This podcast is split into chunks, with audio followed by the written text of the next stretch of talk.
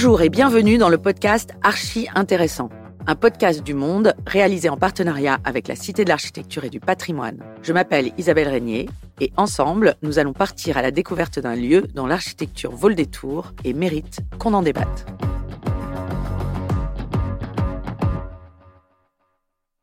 Pour cet épisode, direction Nantes, plus précisément l'île de Nantes. On est en plein centre de la ville et en plein milieu de la Loire. Longtemps appelé île Beaulieu, le quartier a été laissé à l'abandon pendant des années, jusqu'au début du XXIe siècle, quand s'est mise en place une vaste opération de rénovation urbaine.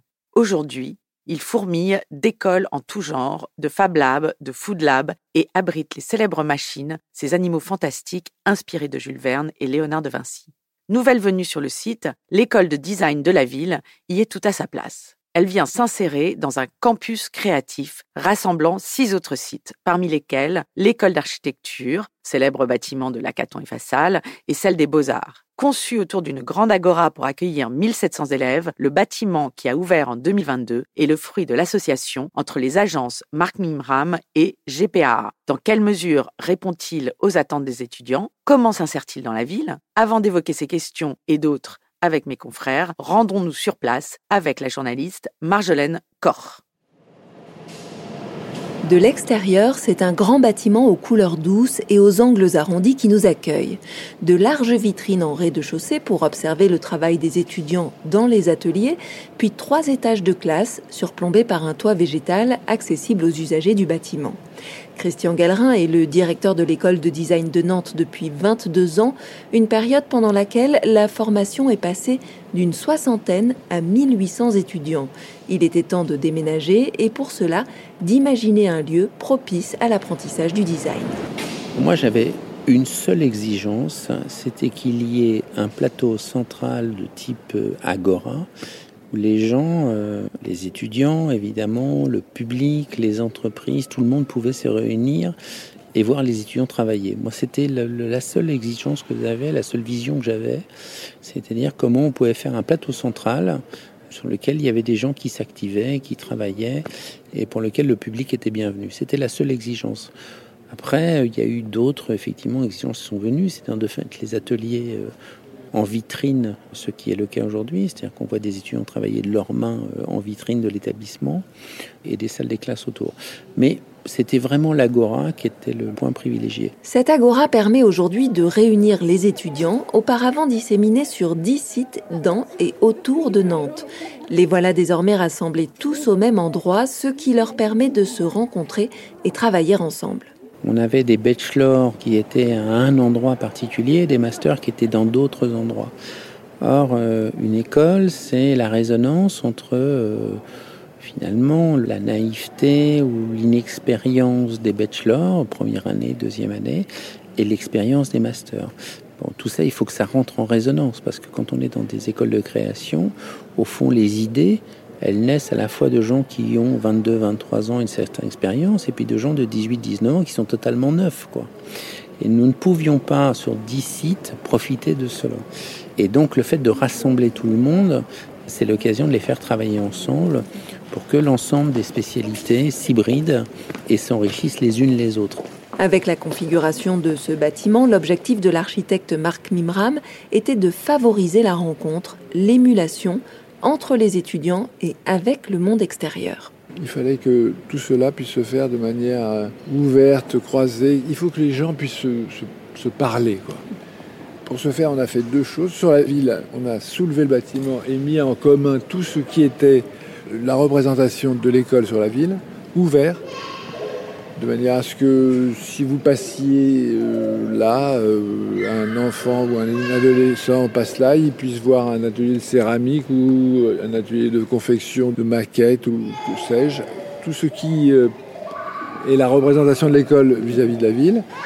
Au-dessus, le corps du bâtiment, qui, ce qui est plus classique, c'est les salles de cours, et, et, le toit, qui est un toit expérimental aussi, où on peut travailler, faire des choses un peu de plus grande taille. Ça, c'est cette idée de la générosité vis-à-vis de la ville. Et puis la deuxième chose, c'est la générosité vis-à-vis des étudiants. Il n'y a rien de plus terrible dans les écoles que d'imaginer que l'étudiant de troisième année du Master B ne rencontre jamais le gars de Master c'est... Alors ici, on a mis en commun ensemble, autour de cette agora, à travers un dispositif euh, inutile et indispensable. C'est-à-dire que ces coursifs que vous voyez là doublent les couloirs qui sont à l'intérieur et ces escaliers que vous voyez là doublent les escaliers qui sont à l'intérieur. Donc je, je me suis dit qu'il fallait créer un lieu commun qui serait partagé par tous. Le projet devait prendre en compte certaines contraintes, comme la construction d'un parking en sous-sol, ce qui a donné l'idée à Marc Mimram de légèrement surélever le bâtiment en le posant sur de délicates aiguilles de béton, des pieds en forme de triangle fin, évidés comme le chat d'une aiguille. Et l'ensemble du site a été pensé pour pouvoir s'adapter à l'évolution des besoins de l'école de design. Bien sûr, tout est transformable à l'intérieur du corps de l'enseignement. Et on imagine que demain, les salles d'administration qui se trouvent ici pourront disparaître et devenir des salles de cours et que l'administration pourra regagner les bureaux qui se trouvent en face, qui eux-mêmes pourront à terme devenir des salles de cours.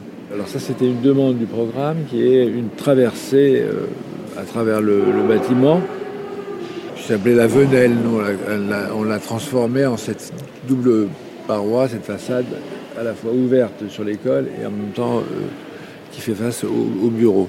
C'est une traversée que peuvent emprunter les, les passants euh, qui ne sont pas forcément euh, en lien avec ce bâtiment, c'est ça? Absolument. Tout ce qui peut mettre de l'espace public, du regard public, de l'ouverture sur le monde me paraît indispensable pour une école de design. On imagine mal une école de design. C'est pas un lieu clos où des penseurs viendraient dessiner des choses destinées à d'autres. Non, c'est un endroit où les gens pensent le monde et la relation au monde. Donc, euh, il est absolument indispensable qu'il soit ouvert. Pour les étudiants, ce nouveau bâtiment représente un changement dans leur façon d'étudier et d'échanger, comme l'expliquent Sabine, Clémentine et Émilien. Très chouette, un peu plus, euh, je dirais, cadré et pro que l'ancien ancien c'était un peu plus euh, type atelier, tout ça, un peu plus euh, orienté créa. Mais là, c'est vraiment, euh, c'est plus clean. Au niveau des salles mises à disposition, de leur agencement, vous avez aussi peut-être plus euh, d'amplitude sur ce que vous pouvez Ouais, faire? Ça, par contre, Ouais. c'est top. Parce que dans l'ancienne école, on avait plein de problématiques sur les salles, qu'on n'avait pas forcément Ouais, assez de salles, pas forcément assez de sièges pour tous les- les étudiants dans chaque classe. Et là, bah, la question se pose plus. Enfin, des classes Ouais. pour tout le monde et tout. Enfin, c'est- Tout est centralisé. L'agora, c'est incroyable aussi. Le fait que tout soit centralisé autour de l'agora, ça, c'est vraiment chouette. C'est plus cool. Et comment vous fréquentez l'Agora? À quoi vous sert cet endroit? Bah, pour déjeuner ou travailler entre les cours. Ça dépend. Ouais. Je sais que nous, on y va quand on a des discussions à avoir, des espèces de débats avec les groupes. Quand on est en semi-groupe ou des petits groupes, on descend et puis c'est là où on peut débattre à fond. On est libre, on peut aller prendre un café, on peut rigoler. C'est plus, euh, un peu plus détendu et puis comme ça, après, ça nous permet de revenir et d'avoir synthétisé un petit peu tout ça. Quoi. C'est- C'est fait pour ça. Trop chouette. On voit qu'il y a de l'espace dans les salles en tout cas, qui peuvent s'installer. euh, C'est pas des bureaux quoi, c'est que on voit qu'il y a des tables en hauteur, il y en a qui sont dans des fauteuils. Enfin, ça, ça change de la configuration d'une salle de classe habituelle en fait. Oui, il faut qu'il puisse s'organiser en fonction de ce qu'il appelait la créa. On rentre dans une salle de cours. Bonjour. Qu'est-ce que ça a changé de passer des anciens bâtiments à ces nouveaux bâtiments? Bah, c'était assez spécial parce que on était un peu excentré de Nantes, alors que là, du coup, on se retrouve en plein milieu de la ville. Donc, euh, c'est assez chouette parce qu'on a euh, bah, toutes les infrastructures autour, euh, comme des restaurants, des sorties pour aller faire prendre un verre, etc. Puis on a l'éléphant, etc. à côté. Mais de mon point de vue, c'est vrai que ça manque un peu de verre. Parce qu'on avait aussi l'habitude pas mal d'aller dehors, on avait des moutons, enfin, c'était assez chouette de pouvoir se poser à l'extérieur.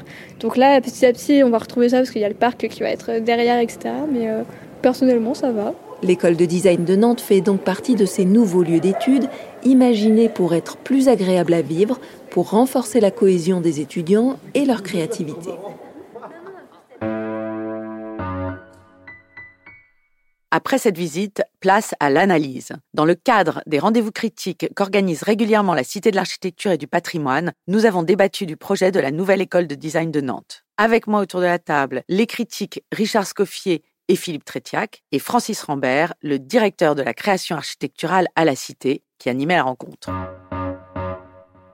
Isabelle. L'Agora, c'est le point fort du bâtiment, donc c'est cet espace qu'en plus Mimram et, et- et ses équipes, ils ont réussi, disons, euh, à, euh, à arracher ou à imposer. En plus, c'est une sorte d'espace en plus, c'est-à-dire qu'il y avait, euh, il y avait des espaces communs qui étaient programmés, mais pas de cette euh, euh, ni de cette surface, ni euh, intégralement couvert, comme c'est le cas euh, ici. Donc, on, on- on a cet énorme espace public couvert par un toit en, en ETFE, donc extrêmement lumineux, euh, très bien, hyper convivial, avec des marches, bon comme on voit souvent dans les dans, dans les établissements euh, euh d'éducation euh, supérieure euh, et autres, ces espèces de marches qui servent à la fois de bancs, voilà, du mobilier qui est transformable, donc on, ça on peut ça peut être des tables pour manger ou des tables de, pour travailler ou des tables peut-être de ping-pong. Enfin bon, il y a un, il y a, il y a cette idée d'espace complètement appropriable, collectif, lumineux qui est l'âme et la personnalité euh, du bâtiment. Très agréable, très réussi, très bonne acoustique, sauf quand il pleut, parce que euh, on a quand même euh, entendu la pluie. Là, ça devient quand même assez assez dur le, son de la pluie sur le qui battante sur le TFE. Euh, voilà. Après, et, donc en plus ouvert, en plus le, le on est au cœur donc de l'école, c'est-à-dire que les salles s'ouvrent euh, comme ça avec des coursives, des escaliers qui descendent. donc c'est vraiment le, le, cœur battant de l'école euh, de design. Après, il y a, y a ce, ce, principe de euh, du, du, bâtiment qui se donne à voir et, et prolongé à différents endroits, dans certains couloirs. Comme ça, on a une, on va avoir une, une ouverture sur le parking par en dessous. Enfin, il y a le, le, bâtiment qui se donne à lire, euh, qui se donne à voir, qui se donne à l'appropriation. Et ça, c'est ce que je mettrais, euh, voilà, tout à fait à son crédit, qui le rend euh, agréable et, qui participe euh, de sa personnalité. Après, moi, je suis pas, je suis pas pleinement enthousiaste. Parce que je trouve que, hormis ces dimensions qui forment finalement la, la structure euh, de l'ouvrage. Quand on rentre dans le détail, euh, je trouve que c'est euh, un petit peu euh, frustrant, en particulier le fait que bah, toutes les salles de classe justement qui donnent sur cette agora sont en second jour. Euh, c'est-à-dire qu'elles ont donc il n'y a pas de, de, de, lumière directe qui rentre dedans. Il y a quelque chose dans les espaces de travail. Enfin, on a l'impression en fait d'un programme qui a peut-être été qui est peut-être trop euh, euh, trop ambitieux euh, par rapport euh, à la dimension euh, de la parcelle peut-être, euh, à la dimension du budget. Enfin, qu'il y a quelque chose qui est pas tout à fait, euh, qui est pas tout à fait résolu, qui est un peu triste. Les circulations, les couloirs, les salles de classe. enfin, bon, moi, j'ai pas été éblouie. c'est vrai que l'agora donne quelque chose de, super, c'est chouette, mais mais je trouve qu'après, enfin bon, moi, il me semble que Mimram, euh, euh qui, est un, qui, est un, architecte que j'aime beaucoup, euh, mais euh, il est, c'est, pour moi, c'est vraiment, c'est un poète, c'est un peu un poète des structures, mais je suis pas sûre que ce soit un orfèvre de l'organisation minutieuse de comment on accommode un programme peut-être un peu surdimensionné. on est, il y a aussi quelque chose, c'est, peut-être aussi la, la, maîtrise d'ouvrage qui est en cause, hein, parce qu'il y a juste à côté, en fait, il y a un autre bâtiment qui est un bâtiment de bureau fait partie de l'opération. Hein. Qui fait complètement partie ouais. de l'opération, euh, qui a vocation probablement à réintégrer l'école si elle peut l'acheter. Donc en fait, ces bureaux, ils sont là, mais pour pouvoir financer l'opération. Mmh. C'est quand même aussi la traduction d'une logique dans laquelle euh, l'éducation supérieure est aujourd'hui, qui est une logique de croissance, de concurrence, de, un peu financière, un peu de rentabilité. Et je trouve que ça se sent un peu dans le bâtiment. Ouais. Philippe je dirais que si je devais faire des études de design, je, ça me déplairait pas de les faire là-bas.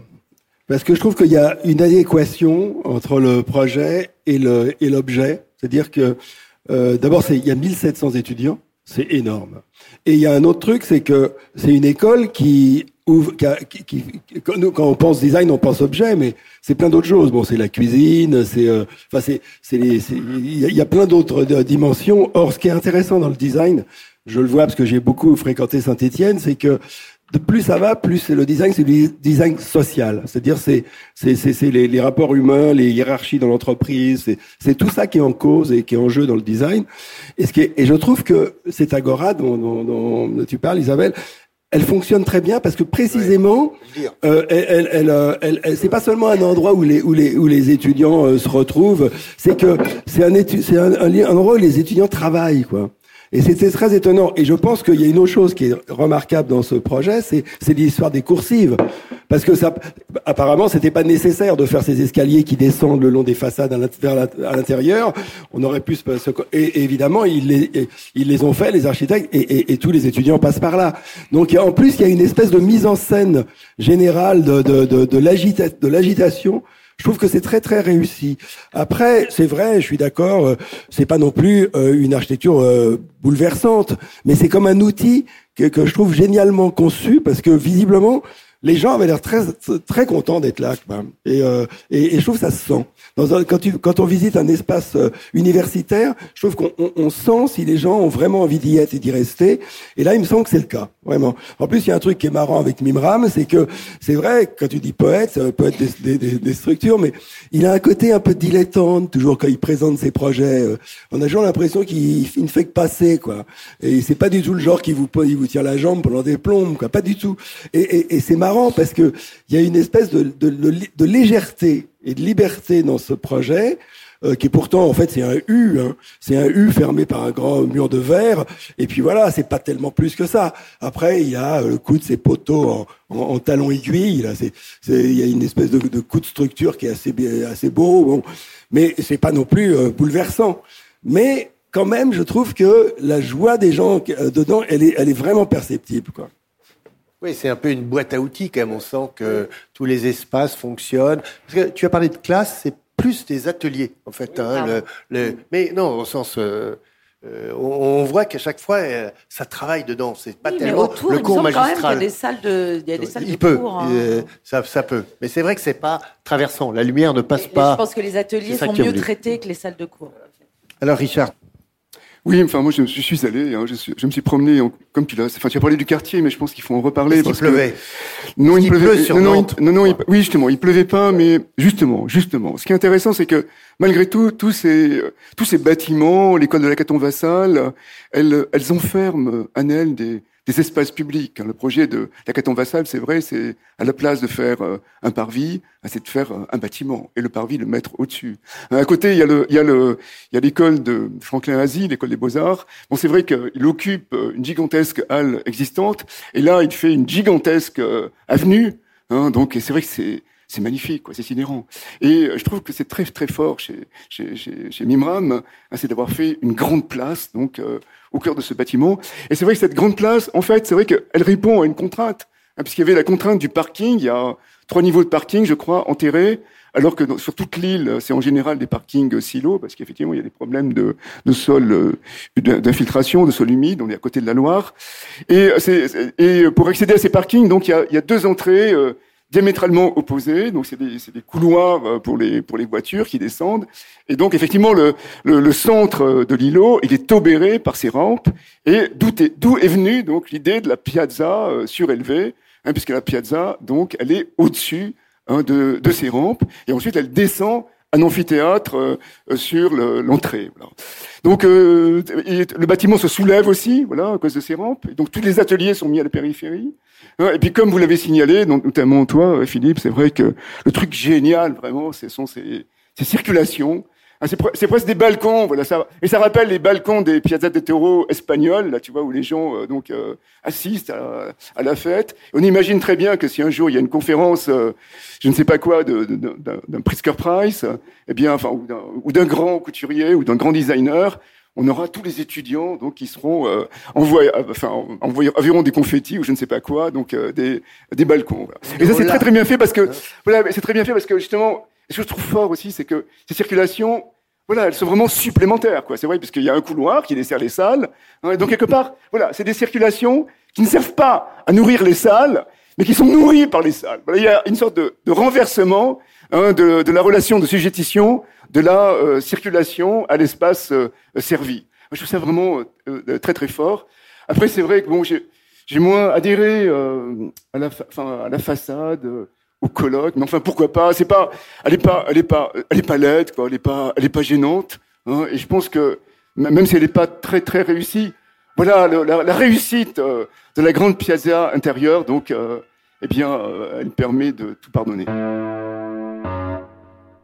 C'est la fin de cet épisode du podcast Archi Intéressant, produit par Le Monde en partenariat avec la Cité de l'Architecture et du Patrimoine. Retrouvez-moi pour d'autres visites sur lemonde.fr et toutes les plateformes d'écoute de podcast. À très bientôt.